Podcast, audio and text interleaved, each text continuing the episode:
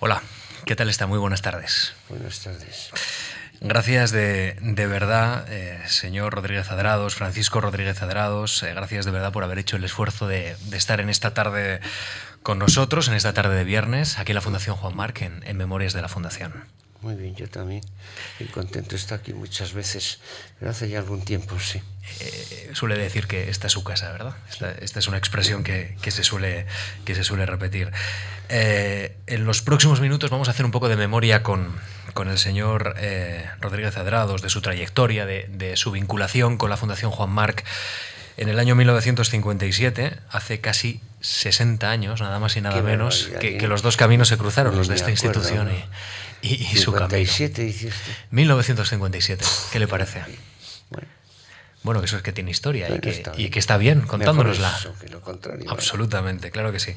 Y, y, gracias de verdad a ustedes por, por acompañarnos, también a los que nos están escuchando a través de, de la web en, en www.mark.es y a través también de los dispositivos móviles, cuando quieren y, y donde quieren.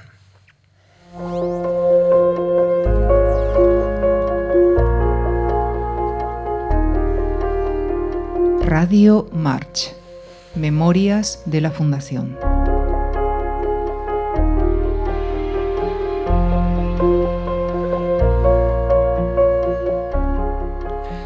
Es una conversación de radio, aunque tenemos público, eh, casi casi podríamos decir que es una conversación que podríamos escuchar con los ojos cerrados, don Francisco. Usted puede abrirlos, pero nuestros invitados, si quieren, podrían cerrarlos perfectamente, porque, porque es como escucharnos por la radio.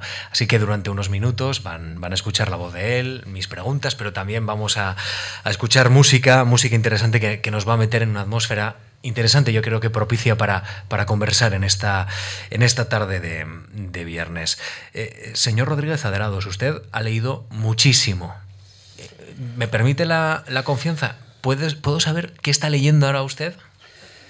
Bueno, todas las cosas tienen un fondo común, pero ahora estoy releyendo cosas. Por ejemplo, ahora voy a publicar eh, dos libros que recogen artículos míos de periódico pues es el año 2000 para uh -huh. acá, ¿no? Y a veces hay que repensar, buscar fuentes, asegurarse de que uno no ha metido la pata en algún detalle, esas cosas, ¿no? Uh -huh. No, no, no estoy en una época muy, muy intensa de hacer grandes libros, esto no es más que una recolección, vaya. Uh -huh. ¿Y, ¿Y, leer? Eh, ¿A usted le interesa leer, evidentemente? Sí, ¿Qué le gusta? ¿Novela, yo, yo poesía, leo clásico? Poco. Yo, leo, yo leo novela, yo leo poesía, releo a los clásicos también, por supuesto, sí sí, sí. ¿Y, autores modernos? ¿Le gusta? ¿Le gusta alguno? Sí, pero no tengo mucho tiempo, esa es la verdad, ¿no? No uh -huh. tengo mucho tiempo, pero sí, claro que, que, leo y releo, ¿no? Y novela moderna incluso ahora también, de cuando en cuando. A veces me aburre porque muchas veces suena a cosas tan sabidas, ¿no? Y todo eso de las aventuras del amor, oígame, si ya nos lo sabemos todo. Está todo inventado entonces, o contado, mejor dicho. Depende de cómo esté contado exactamente. sí, sí. Pero le gusta pasear por las librerías, eh, sí, va por la sí, biblioteca. Sí, Cuénteme un poco, ¿cómo, cómo, cómo se encuentra usted con los libros? Sí. Ahora, sí, las bibliotecas. Yo ahora trabajo sobre todo en el Consejo de Investigaciones Científicas, que estábamos en Medinaceli, en pleno centro de Madrid, uh -huh. y nos han mandado a la calle de Albarsanz. Este era un torero del siglo XIX. Le mandaron a un barrio que no era nada, y ahora es un barrio industrial. Y, y, y han juntado todas las bibliotecas. El Consejo están por especialidades de español, de árabe, de oriente, de no sé qué. Lo han juntado todo, lo cual tiene ciertas ventajas, pero las grandes bibliotecas también tienen el problema de que uno se pierde en ellas. Pero en fin, sí, ¿no? Yo me puedo permitir el lujo de escribir, por ejemplo, eh, sobre los pueblos del Antiguo Oriente, aquí los toco, el Sumerio y todo eso, y allí hay muchos libros que, que no los he comprado yo, los han comprado los orientalistas, ¿no? Uh -huh. De manera que ¿no? yo tengo un, un fondo de de lectura, vaya, de información amplio. No digo que lo sepa todo, pero bueno. No, no quiero sí. pensar cómo, cómo, es la biblioteca de su casa. Cuénteme cuántos no, volúmenes mi tiene. casa, pues mire, la mitad o ya lo tiene tengo, mucho empaquetado, la, entiendo. Sí, no, no, no, no, la casa lo tengo bien. Lo que pasa es que se ha quedado pequeño aquello y la mitad eh, me lo he llevado hay en una casa que yo tengo en Turegano, en Segovia, que era de mi familia, y sobre todo literatura moderna, eh, todas esas novelas eh, que leíamos aquí en los años 40, 50, 60, españolas, francesas, alemanas, inglesas, eso lo tengo allí sobre todo. Lo de aquí está un poco más especializado, ¿no? En historia y, y, bueno, y cosa está oriental y sobre todo griego. Griego sí, griego tengo casi todos los textos y los diccionarios y estas cosas. Sí. Eh, me interesa eh, subrayar precisamente esto, eh, como un hombre que ha anclado su mirada y su conocimiento primero en, en épocas muy, muy remotas de nuestra historia y, cómo ese hombre que, que, ha mirado al pasado vive en el presente, cómo combina esa mirada entre lo clásico y lo moderno, ¿Cómo, cómo, cómo entra eso en la cabeza hombre, de Hombre, el presente se nos da y a veces lo acogemos de no muy buena gana, eh, pero está ahí, va y está ahí y nos hace pensar, ¿no? no yo empecé como helenista, ¿no? Pero bueno, pues eso también fue una coincidencia, empecé como helenista en la universidad, en el bachillerato yo no, yo no sabía griego en, en absoluto, ¿no? Y, pero claro, Grecia es que tiene tantas conexiones, ¿no? Eh, pues bueno, de un lado, pues esto es, eh, eh, pasó fue imitado por la literatura latina, esta por la medieval, y a su vez ahora se ha descubierto, o hemos descubierto, y no hace tantos años, que había bastantes influjos del próximo Oriente en Grecia. ¿No? Es decir, eh, mm, pues los, los, eh, bueno, ahí está, los sumerios, estos señores que escribían en el tercer milenio antes de Cristo, fíjese, ya tiene mérito, ¿no? ¿Eh? Y escribían unas tablillas de barro, usted sabe, ¿no? Que luego cocían, no tenían piedras y aquello era el fango de la desembocadura del Éufrates, ¿no? Mm. Bueno, y pues sí, y algunos, a lo mejor con mala intención, han insistido en que los griegos copiaban? Pues claro que copiaban, todos copiamos y fue gracias a eso vivimos, ¿no? Este, este eh, filólogo inglés, eh, Martin West, Martin West, sí, que yo le he conocido, nos hemos peleado en algunos congresos por por el vasto mundo, ¿no? ¿Eh? pues escribe un libro que se llama de, de The West Face of Helicon, ¿no? El, el, el, no, de Eastways, dice, la parte oriental del Helicón, es decir, los influjos, los influjos del Oriente Antiguo en Grecia, ¿no? Del Oriente Antiguo, que son los sumerios y los acadios y, y, los asirios y los babilonios y los no sé qué. ¿eh? Y claro, con una cierta mala, una cierta mala intención, claro, pues es la East Side, la, parte oriental, y la West Side, como se llama West, pues parece que se la queda para sí mismo, ¿no? Sí, con este yo me peleo en los congresos, mm. pero un hombre muy erudito, muy erudito. Y, y, este, yo, otros, pues sí, hemos descubierto, y esto no es tan antiguo, en los años sesenta y tantos, setenta, hemos descubierto que efectivamente, que muchas cosas de la Iliada y la Odisea tienen un trasfondo eh, sumerio, ¿no? Hay un héroe eh, que también es, es, es, hijo de una diosa y de un mortal. Hay el, el, el buscar el, el mar que rodea esta tierra, toda clase de la mortalidad del hombre, todo eso en una gran medida ha influido en Grecia en, la epopeya. Y en el libro... Eh, Ese libro hablo algo de eso. Sí, sí, se muestra perfectamente ese camino que recorre. Porque la gente, hasta, la gente no lo conoce. Ah, y ¿Eh? llega hasta, hasta Grecia a través de la oralidad, algo que no, nosotros... Era oral. Aquello la Claro, la primera invención de los griegos es que la literatura griega es una literatura personal, fulano y vengano, y ya está. ¿eh? Bueno, le pone el nombre Sambo no sabemos si Homero se llamaba Homero o lo que sea, eh, pero eh, Grecia empieza por la oralidad, eh, pero hay personas individuales, individuales. Había poetas, Teognis que escribe, y esto lo escribió Teognis de Megara. Y lo pongo aquí, para que no lo copie alguien que es peor que yo. Claro, pues los griegos no tenían empacho. Y la importancia también de la música y la formación de la literatura. Claro. Que ese es otro de los factores que queda muy claro que, en este río de la literatura bueno, hemos ampliado un poco, pero claro, en cierta mala intención. No todos los griegos griegos, pues claro que no, claro que no. Eh, todos tenemos partes ajenas, ¿no? ¿Eh? Pero dieron un salto, claro, está bien un salto, ¿eh? porque usted abre la Iliada y, y, encuentra, bueno, personas como nosotros y como cualquiera, individuos humanos, y saben, vemos a Agamenón, este individuo que con toda desfachatez se pelea allí y le quita la cautiva al otro, pero dice que le gusta más que su mujer. Bueno, pero eso, eso no se decía en Oriente, caramba, no se decía. ¿No? ¿Eh? Y, luego se pelean en la asamblea, como en cualquier asamblea moderna, se tiran los trastos a la cabeza eh, con la mayor em, sinceridad, ¿no? ¿Eh? Y, y, viene el viejo, el Néstor, a tratar de apaciguarlos. Bueno, como podría ser en la asamblea de cualquier sitio, y hay cosas cómicas y tal. En el Oriente no, era más reposado, mm. más antiguo, e, era otra cosa.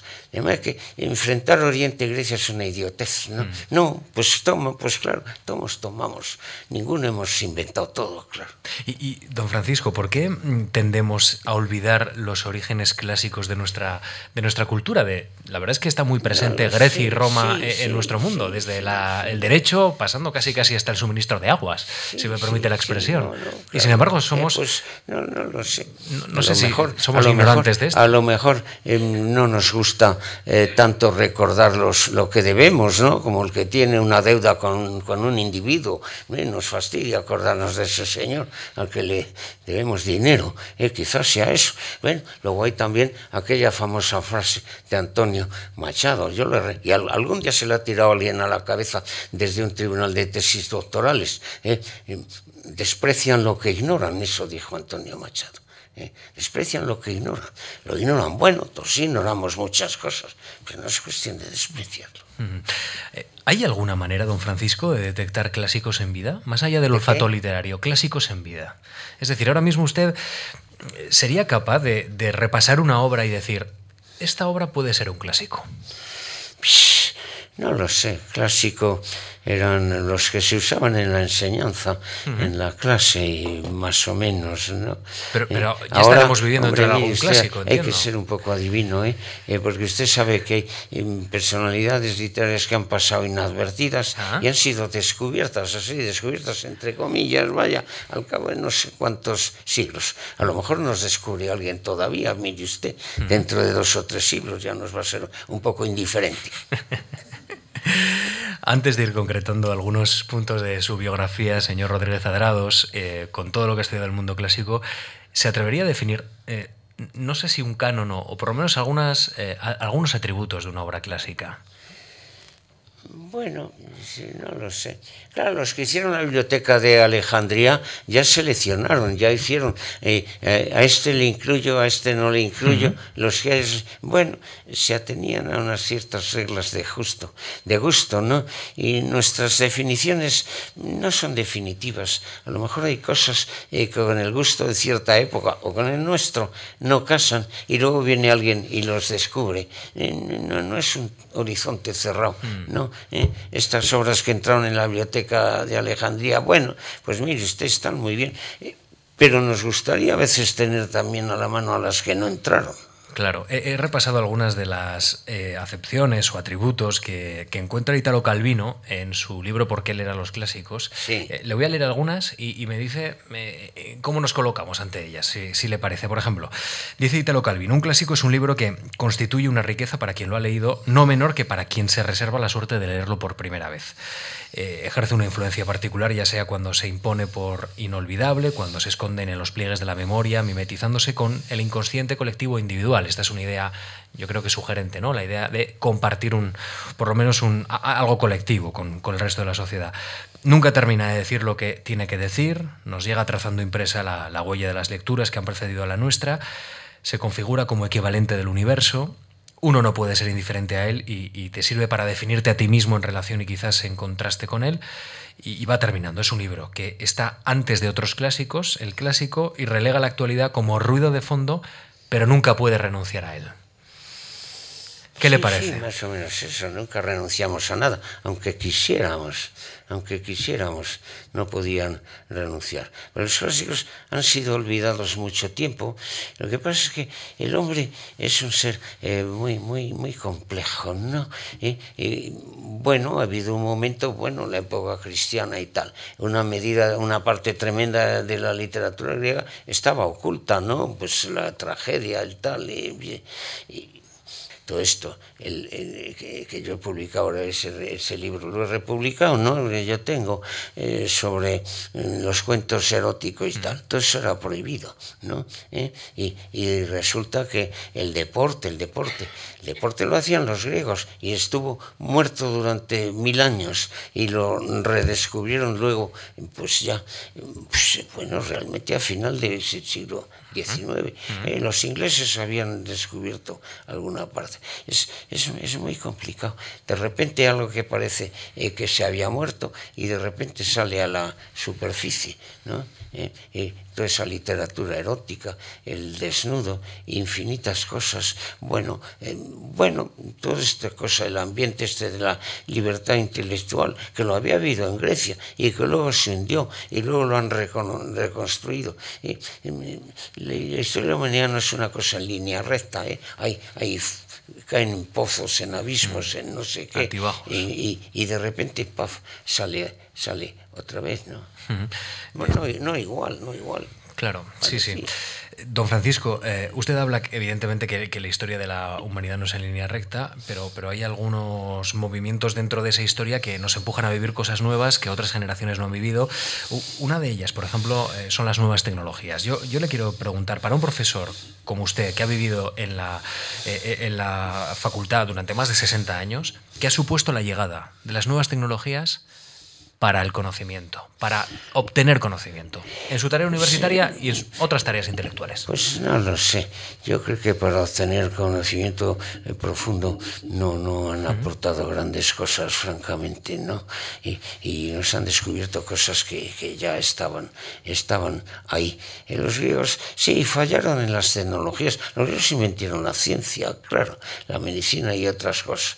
Las, eh, cosas de ingenieros militares. Eh, y inventaban cosas eh, monísimas, ¿no? De juguetitos y, y, y que, que, de, que el juego de distintas fuerzas, pero más bien era un entretenimiento, ¿no? Sacar de ellas el juego que se saca ahora, el juego.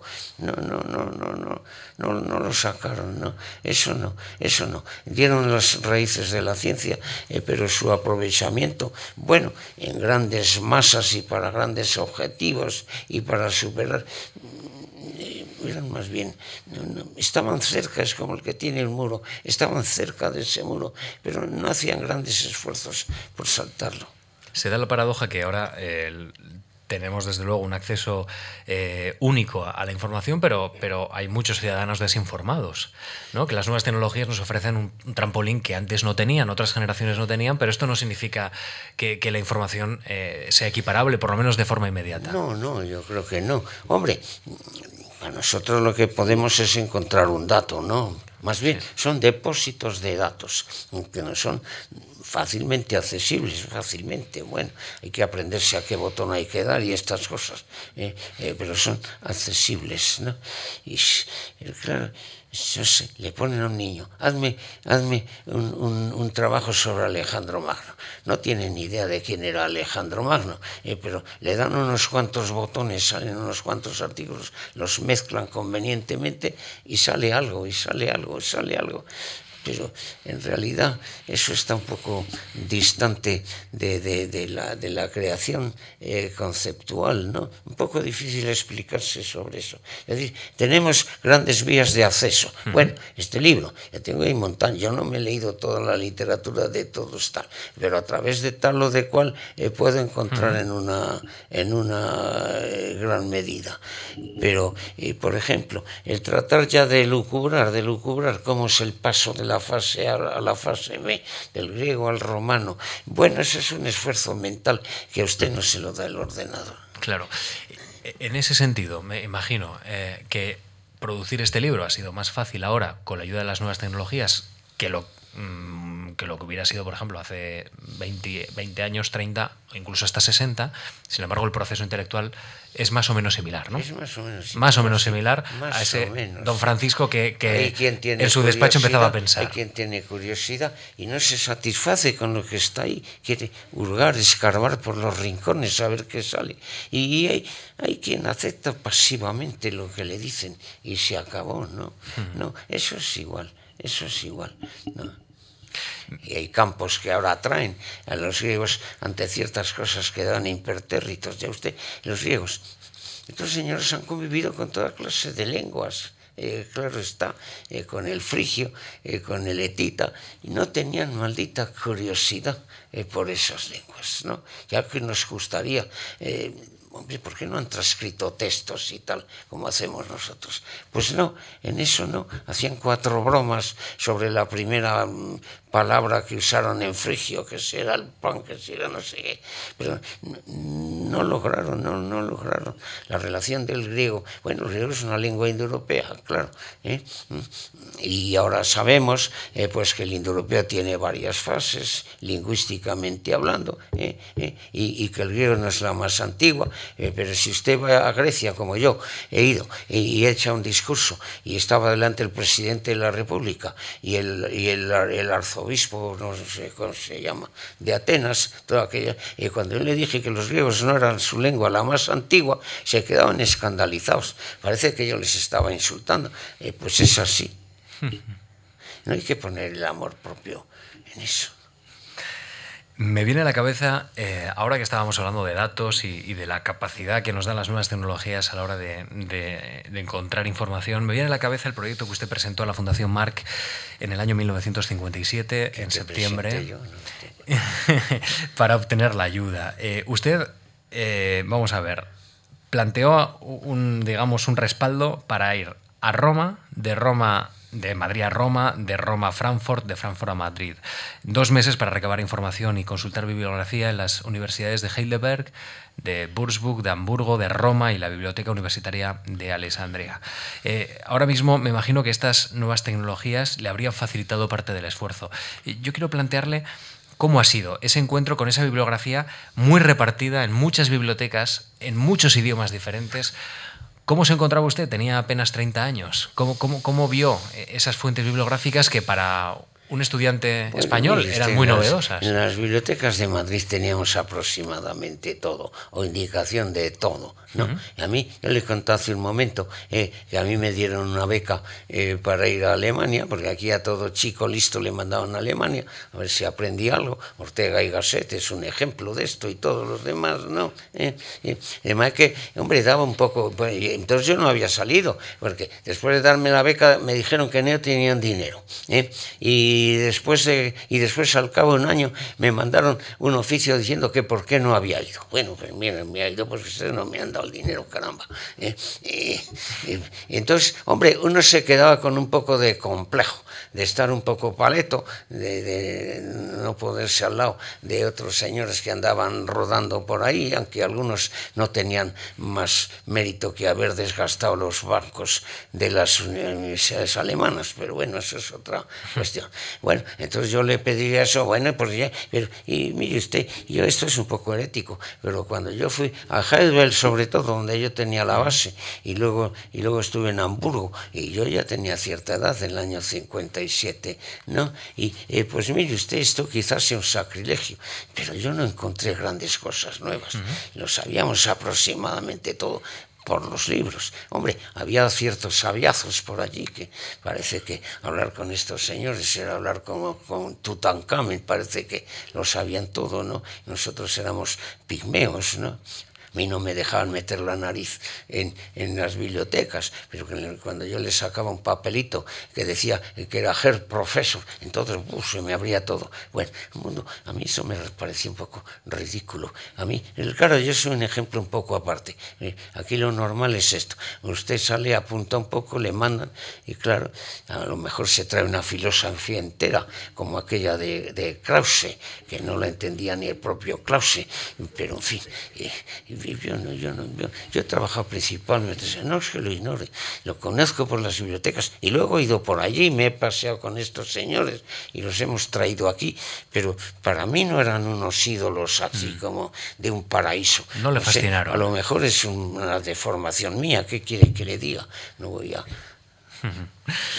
Francisco Rodríguez Adrados es nuestro invitado en, la, Fundación Marc, en Memorias de la Fundación. Con la ayuda de Lucía Franco vamos a conocer un poco más su trayectoria, si le parece. Escucha. Bueno, sí, me hará un favor porque la verdad... Francisco Rodríguez Adrados nació en Salamanca y su interés por el mundo clásico y el helenismo le han convertido en uno de los principales exponentes de esta disciplina en España doctor en filología clásica con una tesis dedicada al léxico de las fábulas esópicas. Ha sido catedrático en la Universidad de Barcelona y en la Complutense de Madrid. Ha dirigido el Departamento de Griego en la Universidad Nacional a Distancia. En 1957 obtuvo una beca de la Fundación Juan Marc para impulsar sus estudios sobre el sistema verbal indoeuropeo. Entre los reconocimientos que ha obtenido están la presidencia de honor de la Sociedad Española de Estudios Clásicos y de la Sociedad Española de Lingüística. Ha sido director de la revista científica Emérita, de la Revista Española de Lingüística, así como de la colección de clásicos griegos y latinos del Consejo Superior de Investigaciones Científicas. Es miembro de la Real Academia Española, así como de la Real Academia de la Historia fuera de nuestras fronteras, pertenece a la Academia de Atenas y a la Academia Argentina de las Letras. En 2012 obtuvo el Premio Nacional de las Letras Españolas. Entre sus obras principales se citan Evolución y estructura del sistema verbal indoeuropeo y la más reciente, El río de la literatura. Sí, yo algo tendría que rectificar, ¿no? Porque yo Mm, no es que sea presidente de honor de esas sociedades, es que yo las fundé. Yo he sido el presidente de verdad. Ahora dicen eso de honor que es aproximadamente igual que nada, pero, pero yo las he llevado años y años. igual que nada, eh, tampoco es, don Francisco. Ser presidente de honor es, es un honor, ¿o no? Mire usted, hace dos días me sale en el ordenador, yo soy presidente de honor o director de honor de la revista española lingüística que yo fundé y dirigí 40 años, no está mal los 40 años me retiré, ¿no? ¿Eh? Y entonces dicen, vamos, ni presidente de honor ni nada. Me dicen que me firma una señora que se llama Monse. ¿Quién será esta Monse? Será secretaria, infrasecretaria. Y me da órdenes, ¿no? ¿Eh? ¿Eh? Y me dicen que, que, la revista esa que yo fundé, ¿no? Que ahora la van a quitar del papel y la van a poner en la y, que si quiero y que si no quiero, digo, oiga, oiga, si caramba, ¿por qué no me han consultado eh, si soy secretario, presidente de honor y, y, he fundado todo eso y el director es alumno mío y el secretario también? ¿eh? De manera que, y vea que las cosas son, son eh, muy complicadas, ¿no? uno funda una cosa y luego ya, mire usted, ya tiene pies propios, no funciona y uno se queda a veces un poco extrañado. Mm, un poco huérfano de su propia creación, ¿no? Sí, sí. Aunque suene contradictorio. Huérfano de sí mismo. Huérfano de sí mismo. Eh, acaba de, llegar usted del Congreso de la Lengua Española de Panamá. ¿Qué, ha encontrado allí? ¿Cómo, ¿Cómo ha visto, digamos, a sus colegas intelectuales reflexionando sobre, sobre la lengua? Bueno, sí, yo hablo allí sobre el tema este de cómo el castellano, eh, que era una lengüecita de un rincón de nada, ¿no? Se ha convertido el español, ¿no? ¿Eh? Hay una tremenda... Sí, es español, pues el, castellano de una manera o de otra eh, lo han aprendido en toda España y es la lengua en que hablan entre sí los que quieren entenderse. por ejemplo, los separatistas o los terroristas, si quieren entenderse, se tienen que hablar en español, caramba. Lo demás está muy bien como literatura artificiosa, pero la verdad es la verdad. La lengua, la gente coge la lengua que le interesa y les interesa en español. En América igual, ¿eh? los frailes aquellos sudaban eh, tinta negra para aprender los idiomas indígenas, ¿no? ¿Eh? un esfuerzo tremendo, claro. Bueno, hacían tonterías, se empeñaban en que aquellas lenguas tenían acusativo y genitivo y dativo como el latín, que no jamás lo habían olido, pero bueno, bueno, pues total, los indios más listos que los frailes, los indios decidieron que lo que les interesa era el español, no por nada, porque se le abría las puertas de la sociedad, de la cultura, del dinero, del amor, de lo que ustedes quieran. Las indias aquellas, eh, cuando hizo Guatemoc el tratado eh, con, con, Cortés, cuando le pusieron a, a, Cortés a, punto de capitular ya cuando la sublevación aquella, hizo un tratado que en el Guatemoc, eh, y entre ellos venía la libertad, la libertad. Las indias que vivían con los españoles tenían libertad para seguir con estos amantes españoles o ir con sus parientes los indios. Pues las indias cogieron a los españoles, mire usted, eran más, más importantes, tenían el dinero, tenían el poder, tenían el acceso a la sociedad, a la cultura. Pues así es el mundo, no es de otra manera. No sé si me he salido un poco del tema. No, tampoco. Es parte del tema. Pero como he encontrado, digamos, a los que reflexionan sobre la lengua? ¿Cómo, cómo, cómo, cómo ve, cómo ve el estado de, nuestra, de nuestro idioma? Pues, eh, no lo sé, mire usted. Supongo, y es un, bueno, es un pensar interesado quizá, supongo que piensan más o menos como nosotros, ¿no? Cuando hacen un congreso de lengua española. Y esto es, yo es la segunda vez que he estado en Panamá, pero yo he estado en Buenos Aires, yo he estado en Colombia, yo he estado en México, yo estoy en América, he estado, he estado un poco en todas partes, ¿no? Bueno, y y, la verdad es que la cultura centrada en torno a la lengua española es casi universal. ¿no? Bueno, hay un cierto rechazo. Hay, en todo México no hay una estatua de Hernán Cortés, ustedes saben, y dicen que la Malinche, la amiga aquella que le traducía y tal, que era una traidora. Bueno, miren ustedes, que esta señora pues, pues era muy inteligente ¿no? ¿Eh? Y, hablaba eh, no solo lo de los aztecas, ¿no? sino lo de los mayas, y era útil. Y, es, son los que, los que han creado la cultura mexicana y que quieran o no quieran, ¿eh? ¿Eh? y porque esa tontería, ese rechazo está bajando, ¿sabe? Ese rechazo frontal, mm. que era traidora, que diablos de traidora, ¿no? Pues, hizo por México mucho, la, madre de México. Don Francisco, ¿cree usted que, que la, lengua, eh, la lengua española va a ser hegemónica en algún momento? Hombre, hegemónica del mundo es bastante dudoso, ¿no? Bastante dudoso. Eh, pero la lengua española se mantiene bien. Claro, el el predominio es el inglés, esto no se puede negar. se le pueden decir que hay tantos millones de, eh, de hispanohablantes en Estados Unidos, y sí, sí, claro, eh, pero esos señores son el jardinero y el chofer y tal, con excepciones, ¿no? Y, y, a mí, eh, yo he sufrido mucho con esto. Mire usted, en las ciencias escribir en español, un libro como este. Bueno, ahora creo que me lo van a traducir al inglés en Holanda, porque es la lengua universal. Con eso no se puede no se puede competir. Y sufrimos bastante, eh, porque escribimos aquí y a lo mejor, bueno, quitémonos la, la, bueno, la modestia esa coyuntural que tenemos o hacemos como que tenemos, ¿no? Y a lo mejor, a veces es mejor que lo de ellos, caramba pero lo de ellos está en inglés y aquí no. De que el español sí, sí, sí, el español. El, otro día yo lo dije ahí en Panamá, el mayor éxito de la historia de España es la extensión del español. es, es mayor éxito. Y claro, si queríamos em, toda la política religiosa esta más católica que la de Roma y tal, pues mire usted, no, ya no, no funciona. Y, y tantas otras cosas eh, como es, esto es, hemos ido a conquistar los Países Bajos y Alemania y no sé qué, al final nos han echado para acá. Hemos tenido toda clase de fracasos. Y cuando em, se introdujo el progresismo en España, la constitución del año 12, ya se sabe, es mire usted, honestamente, después de la revolución esta, no sé si no sé cómo llamarla, liberal, llamémosle que era la terminología, y después venía, paf, y venía el golpe y venían los otros, y luego volvían los primeros. No ha habido más que... Eh, el liberalismo en España ha llevado malos pasos, no ha tenido más que desastres. Mejor en Francia, en otros sitios, en Inglaterra, claro.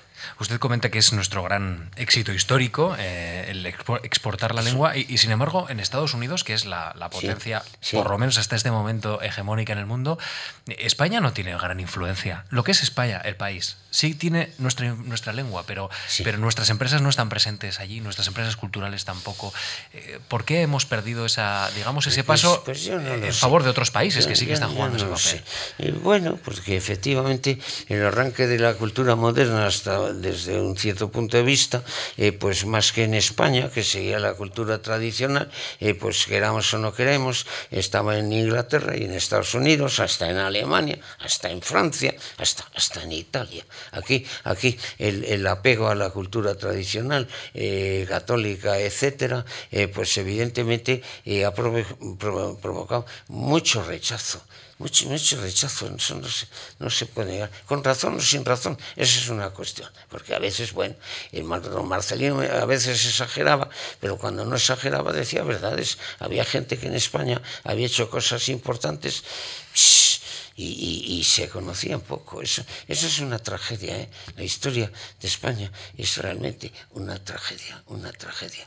Y, y, en el cambio, la extensión de la lengua española ha sido un éxito fundamental. Ahora mismo, todos, unos y otros. Bueno, hay el indigenismo, claro, eh, como aquí hay ciertos problemas con ciertas lenguas de España. Y pero no es comparable, no es comparable. ¿eh? Incluso los que hablaban mal de, de España, sí, yo me, me, he peleado con ellos en los periódicos y todo eso, ¿eh? pero bueno, nos podemos entender después de todo, nos reciben bien. Hmm. Hace unos días el escritor Manuel Cercas, eh, en, la, en la sala contigua a esta en la que estamos, aquí en la Fundación Juan Marc, planteó dos ideas que, me parecen muy sugerentes, la verdad, comentarlas con, usted. La primera es que los españoles habíamos dejado, nos habíamos dejado, eh, dejado robar, eh, esta expresión, impunemente el género de la novela que inventó Cervantes. Dice que que nos la quitaron de las manos, no supimos aprovecharla, vinieron los británicos y ellos la, la desarrollaron. es posible que tenga, sí, agarraron la novela histórica y todo eso, y la, y, la novela esta erótica, ¿no? Él comentaba además que, que, estuvimos durante mucho tiempo enzarzados en la Inquisición mientras los británicos cogieron un género que, que ayudaba a vivir mejor que eh, en España. Entretenía, ¿no? Que entretenía y formaba. La, novela esa eh, francesa, ¿no?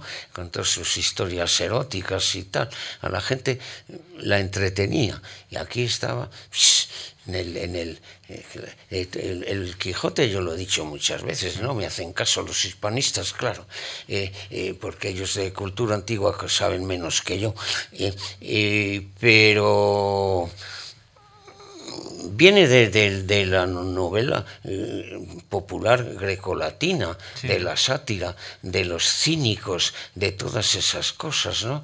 ¿Eh? ¿Eh? Y, había la erótica, ¿no? Bueno, algo, el arcipreste y tal, y estos se les quedó algo de la erótica, pero luego eso fue movilado tremendamente, evidentemente.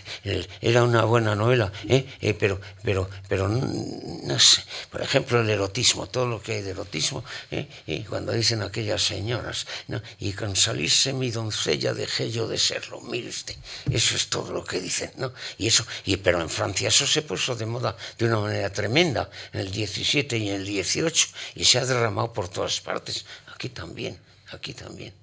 Perdimos un poco el paso de la historia ahí. No sé si nos salimos del tema. Don Francisco, digo que perdimos en, digamos, en esa, en esa cesión del género de la novela una capacidad de, de haber influido en el mundo, por ejemplo, o de haber sido un país mejor, ¿cree usted?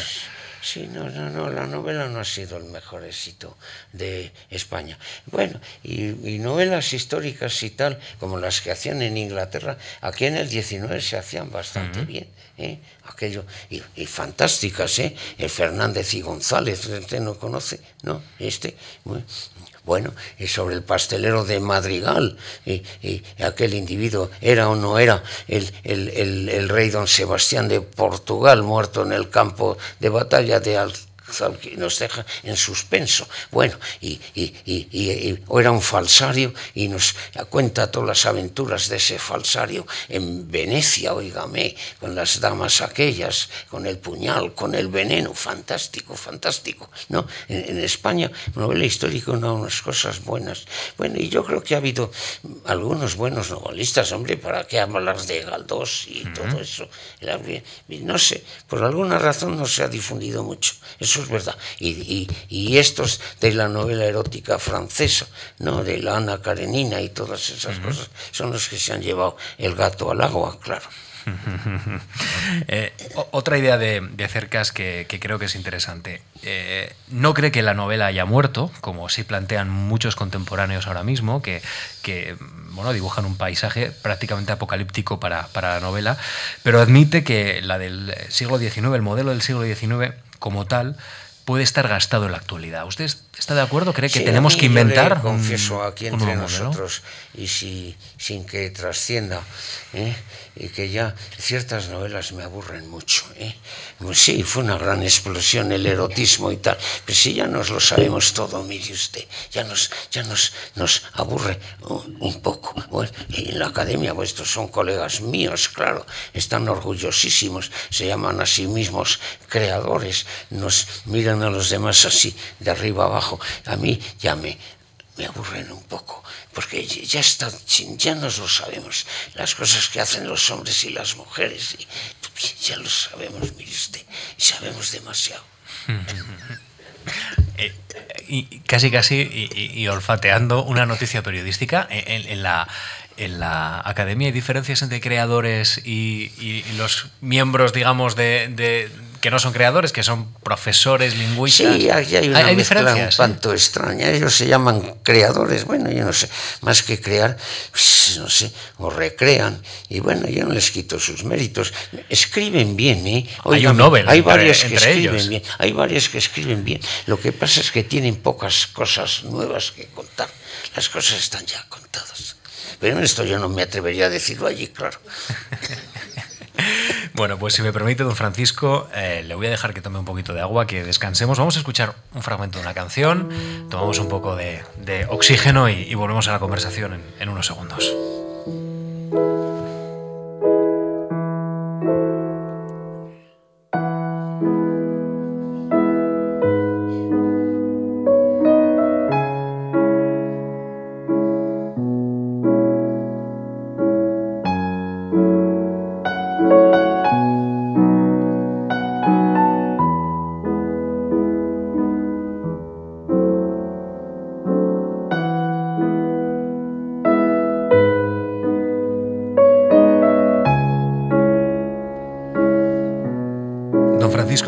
Reclamado desde siempre un sistema educativo con gran presencia de las humanidades. y sin embargo, las humanidades y el contenido del mundo clásico ha ido menguando progresivamente en cada reforma.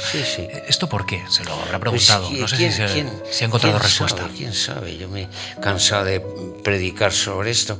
¿eh? En este libro que yo eh, va a entrar en prensa uno de estos días, eh, que recorre los artículos míos, bueno, y en el país y en la ABC, oígame, yo reunía a todos, yo era imparcial, ¿no? ¿Eh? Eh, pues eh, hay una serie de lamentaciones, yo no, no acabo de entenderlo. Mire, hay la ola del pedagogismo, ¿no? Es decir, hay que hacer una cultura atractiva, aprender es, es, casi jugar, ¿no? El, el que tiene la voz cantante debe ser el niño y no el profesor, el profesor debe estar allí si acaso para contestar y ¿no? debe tener máxima libertad. Bueno, eh, los socialistas no eran así en los años 30, créeme.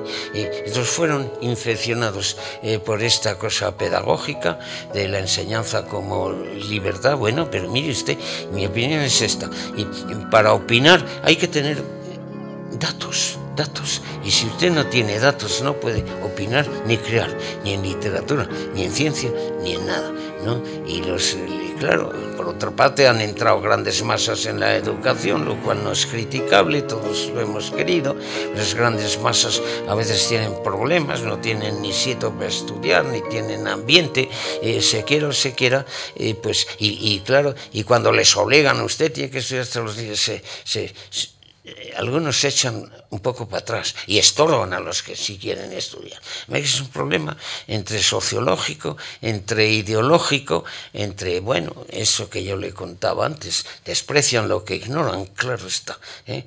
todas estas nuevas corrientes eh, que son los pedagogos, los psicólogos y, dos o tres más que son sociólogos, pues usted no encuentra uno que sepa griego y latín, entre, bueno, quizá exagero, alguno puede haber, pero pocos. ¿no?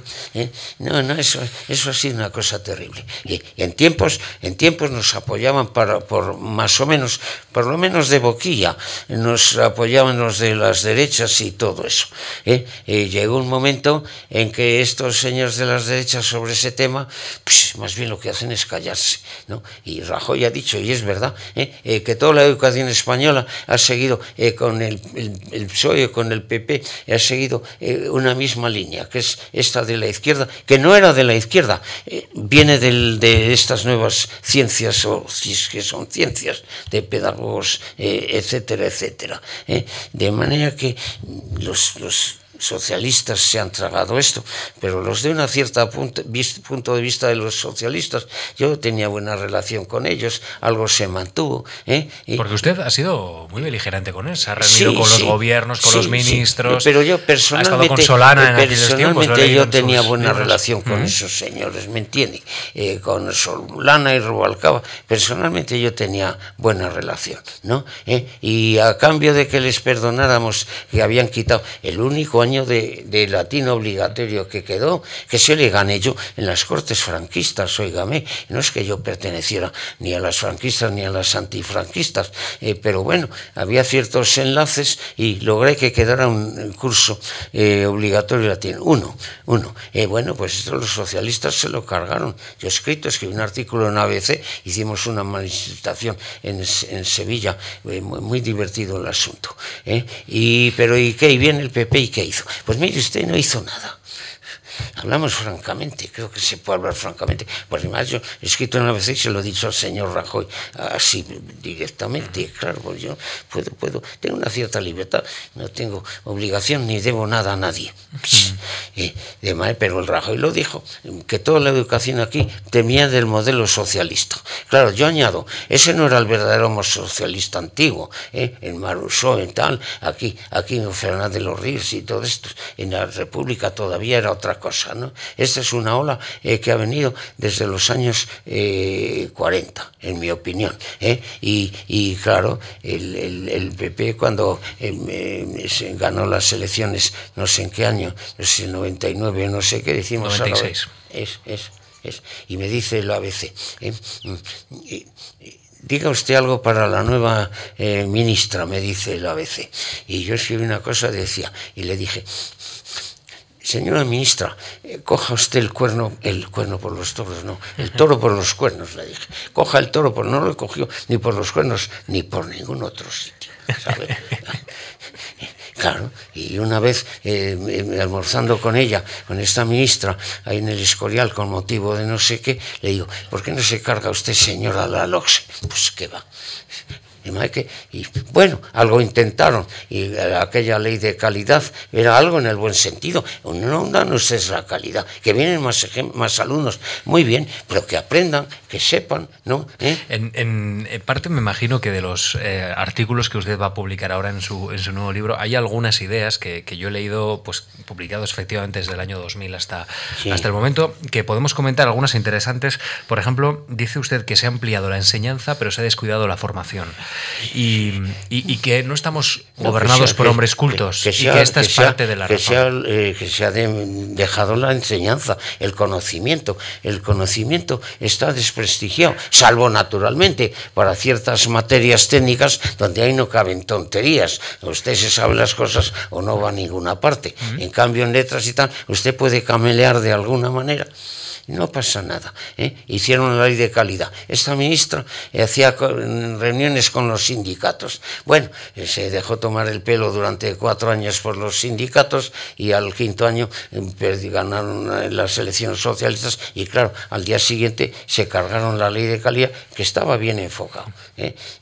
No, eso es una cosa eh, verdaderamente eh, trágica. ¿Y, esto no, no, pasa en cierta forma porque los políticos no se han puesto de acuerdo con un sistema educativo estable? No, porque se han dejado infiltrar por todas esas otras corrientes que no, no le interesa tanto la, la, los contenidos, vaya, hay que saber cosas, ¿no? Sino toda esa cosa, tratar al niño, que el niño esté de a gusto y que, no forzarle, que él es el que manda, que, y todo eso eh, tiene una cierta parte de verdad, ciertamente, eh, pero una cierta falsa, eh, parte un poco, diríamos, de adulación, quitar el prestigio al profesor, ¿no? Entonces, el, el, bachillerato lo han convertido en primaria o poco menos. La universidad, con estos sabiazos de, de Bolonia, pues la universidad se la están convirtiendo en un, en un bachillerato. ¿no? No sé, a lo mejor hemos exagerado algo alguna vez, claro está, pero no, ese es un asunto terrible. ¿no? Y ayer, anteayer me encontré con Aznar, ¿no? En esa cosa del ABC, no sé, los premios y tal. Y me dice Aznar, a usted es la única persona a la que yo debo muchas cosas, me dice Aznar. Y, él digo, bueno, si yo apruebo muchas cosas de usted, eh, pero con la enseñanza, francamente, no hicieron nada, le dije. Y tío se reía, pues claro. Solo se reía. o es parte de la conversación privada, ¿no? El, resto. Eh, dice también usted en, ese, en uno de sus artículos que, los problemas con la educación eh, que tenemos en nuestro país también eh, están anclados en que no estamos gobernados por hombres cultos. ¿Qué, concepción tiene usted de, la clase dirigente, o por lo menos de, los dos principales partidos? No vamos a hablar sin fundamento aquí a decir tres frases, sí. Sí, no, pero claro, ¿quién era? Tierno decía, que en las Cortes Españolas no se podían hacer frases literarias solo porque no las entendían, eso lo escribió Tierno ¿eh? en ese libro de, memorias, eh, claro, ¿eh? y, aquel que decía cómo, es el responso a, a, a Berlín, eso que puticas doncellas, ¿cómo es eso? No sé qué verso de Rubén, de Rubén. ¿eh? Y que decía un diputado, de toda esa frase, ¿eh? solo entiendo el qué. decía tierno, tierno. ¿eh? que era un hombre culto tierno. Eh, eh, estamos en el tiempo del homo videns, eso usted lo deja muy claro en esta, en esta obra, en el río de la literatura, y usted reclama, profesor, un entorno cultural, un amplio hueco para la palabra en lugar de la imagen. Sí, claro, la, imagen se ha comido a la palabra, eso es bien claro. ¿De quién tiene que partir una iniciativa de este calado? ¿Quién sabe? Porque, ¿cómo se puede abrir o cambiar el signo de los tiempos? Porque ahora sí que es verdad que, hegemónica es la, una imagen. atrás y tal, la, imagen, bueno, la imagen es antiquísima, oígame, ya, ya, ya de los griegos hacían imágenes y, y todo eso, y los medievales, ¿no? Hombre, no se puede hundir todo eso, ¿no? Mm, pero hay cosas eh, que con las imágenes te las aclaran mucho y hay cosas que no sé, que, la imagen no pinta nada. Y usted puede dar una conferencia sobre Platón a base de imágenes, pues mire, pues no no caben allí. ¿eh? que, bueno, y la imagen es, un universo fantástico, por otra parte, nos han descubierto cosas que medio adivinamos, pero no sabían. Pero peor es que es una cosa imperialista. ¿eh? Eh, ¿Por qué no dejan, por qué no dejan un cierto especie, espacio para, para, para la palabra? Para también es una capacidad humana. ¿no? no sé, debería llegarse a algún equilibrio, no digo otra cosa, no vamos a arrasar movimientos enteros. Usted, en un destacado ensayo sobre el teatro griego, ponderó la importancia de este, de este género para la democracia. Dijo que, el teatro. Sí, que es un género democrático porque va dirigido a todo el pueblo y, fomenta el debate. En estos tiempos de tribulación para este país, no sé si realmente la literatura está fomentando el debate que debería. No, no, sé si, si está ocupando el papel que debería tener en un momento en el que España está mirando su futuro un poco desorientada. No lo sé, mire, todos estos problemas económicos no, no, no, no se pueden comentar demasiado con los datos griegos porque era otra cosa, eran unas naciones económicamente eh, pequeñas, ¿no? había ciertas cosas que son comunes, claro, eh, claro, eh, claro. Decían que, que Pericles daba dinero al pueblo, sí, les daba subsidios, salarios a los jueces para que le votaran, eso decían sus enemigos. Bueno, sí, en cierta medida, pero no era todo. Había otros también ideales que han sido eh, absolutamente importantes. No sé, y Grecia para esta sociedad y este modelo económico y es una imagen demasiado pequeña, oígame. No, no, no, no se habían desarrollar los puntos clave, ¿no? Y la imagen que existía, oígame, ahí está la Afrodita y todos, y Fidias y todo eso. ¿eh? la imagen no era un enemigo todavía, ¿no? No, no, eh, esos son problemas que se han creado luego. Y, eh, en este país, ¿usted cree que los intelectuales, los literatos están, digamos, a la altura del momento tan complicado que se está viviendo? ¿Está intentando guiar en cierta forma esta sociedad? ¿o no? la economía, mire usted sobre la economía, pues los demás no sabemos mucho y a veces sospechamos que tampoco lo saben los economistas, porque mire usted eh, cómo van eh, las cosas. Eso es algo nuevo, no, no tiene modelos en la historia, ¿sabe? Mm. Sí, bueno, sí, claro, le dan dinero al pueblo y de esa manera les votan como a Pericles. Bueno, eh, pero eso no es todo, es más profundo que eso. Es una pequeña ocurrencia así eh, transversal. No, el, el, mundo antiguo, los valores humanos, los problemas están allí, eh, pero los problemas sociales y económicos no han llegado a tener esta magnitud. Quizá en alguna medida, no en Grecia, que era una cosa pequeña, al final del Imperio Romano, ¿eh? donde hubiera, había los problemas de los precios de la riqueza y todo eso, y, del pueblo, esos, eh, tenían a todo el enemigo dentro, eh, todos los asiáticos, aquellos depauperados, estaban allí allí en, en Roma metidos allí mal comiendo y se contentaban con que le dieran un poco de, de, de, comer, ¿no? ¿Eh? Eh, quizá en Roma al final hubiera algunos de estos eh, problemas. Sí, claro, los emperadores que hacían, pues les daban, les daban los juegos, etcétera, etcétera, y, la nona, que es el dinero. Es decir, bueno, era, era, era ya un anticipo, por ejemplo, de, dar toda clase de subsidios y todo eso, y espectáculos a televisión, para que se estuvieran quietos y el circo no molestaran, ¿no? Y algo había al final de Roma. en Grecia estos problemas todavía no, es, no, no eran tan graves, mm.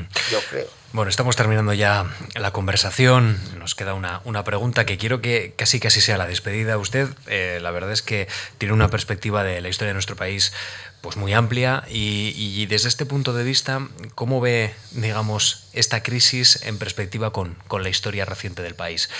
¿Cree usted que, que en fin, ¿Cómo vamos a salir de, de estos, de estos atolladeros en los que estamos? rompe un poco, porque yo le dije que no, que no me metiera a la política. No, no si, no, si, si, no es política, e, es la visión de un país. ¿Cómo, cómo, cómo la ve? ¿Es usted optimista?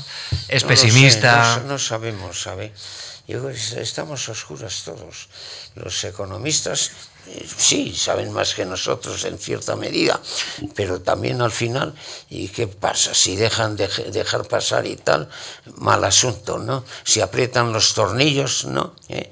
Esto ya Diocleciano, les puso la tasa, los precios a tal, y la gente le burlaba de 400 maneras, ya Diocleciano, mire usted. Yo, yo no me atrevería a dogmatizar en asuntos de estos, de sociales, de estas terribles sociedades enormes, ¿no? y en asuntos económicos, eh, porque yo veo que los, los economistas patinan, los políticos patinan y nosotros que no somos ni economistas ni políticos, pues me temo que no hmm. pasamos de intentar adivinar, claro. Bueno, me quedo con esa expresión, estamos un poco a oscuras, ha dicho, ¿no? Eso es una buena definición del momento en el que estamos. Sí, este es un poco terrible, sí. Hmm. Sí, es un poco terrible. Pero claro, usted sabe, toda esta, mm, los la progresía. ¿Qué es la progresía? Pues el progredio, avanzar. Toda esta teoría que había, según la cual el futuro era pura felicidad, de una manera automática las cosas irían para arriba, ¿no? Y eso ya viene desde Carlos Marx y todo esto. Y, y pues mire, ya no estamos tan seguros de que todo vaya a ir para arriba, ¿no? A veces, a veces nos contentaríamos, aunque no fuera demasiado para abajo. Gracias, profesor, señor Rodríguez Adrados, por habernos atendido, por sus minutos en Memorias de la Fundación. Y les recuerdo que la semana que viene nos va a acompañar en este espacio el constitucionalista y también becario de, esta Fundación Juan Marc, Jorge de Esteban. Gracias de verdad por habernos acompañado. gracias a usted, y al público por su paciencia. Perdonen si a veces me he dicho algunas burdadas un poco excesivas. No se preocupe, ha sido un placer escucharle. Gracias.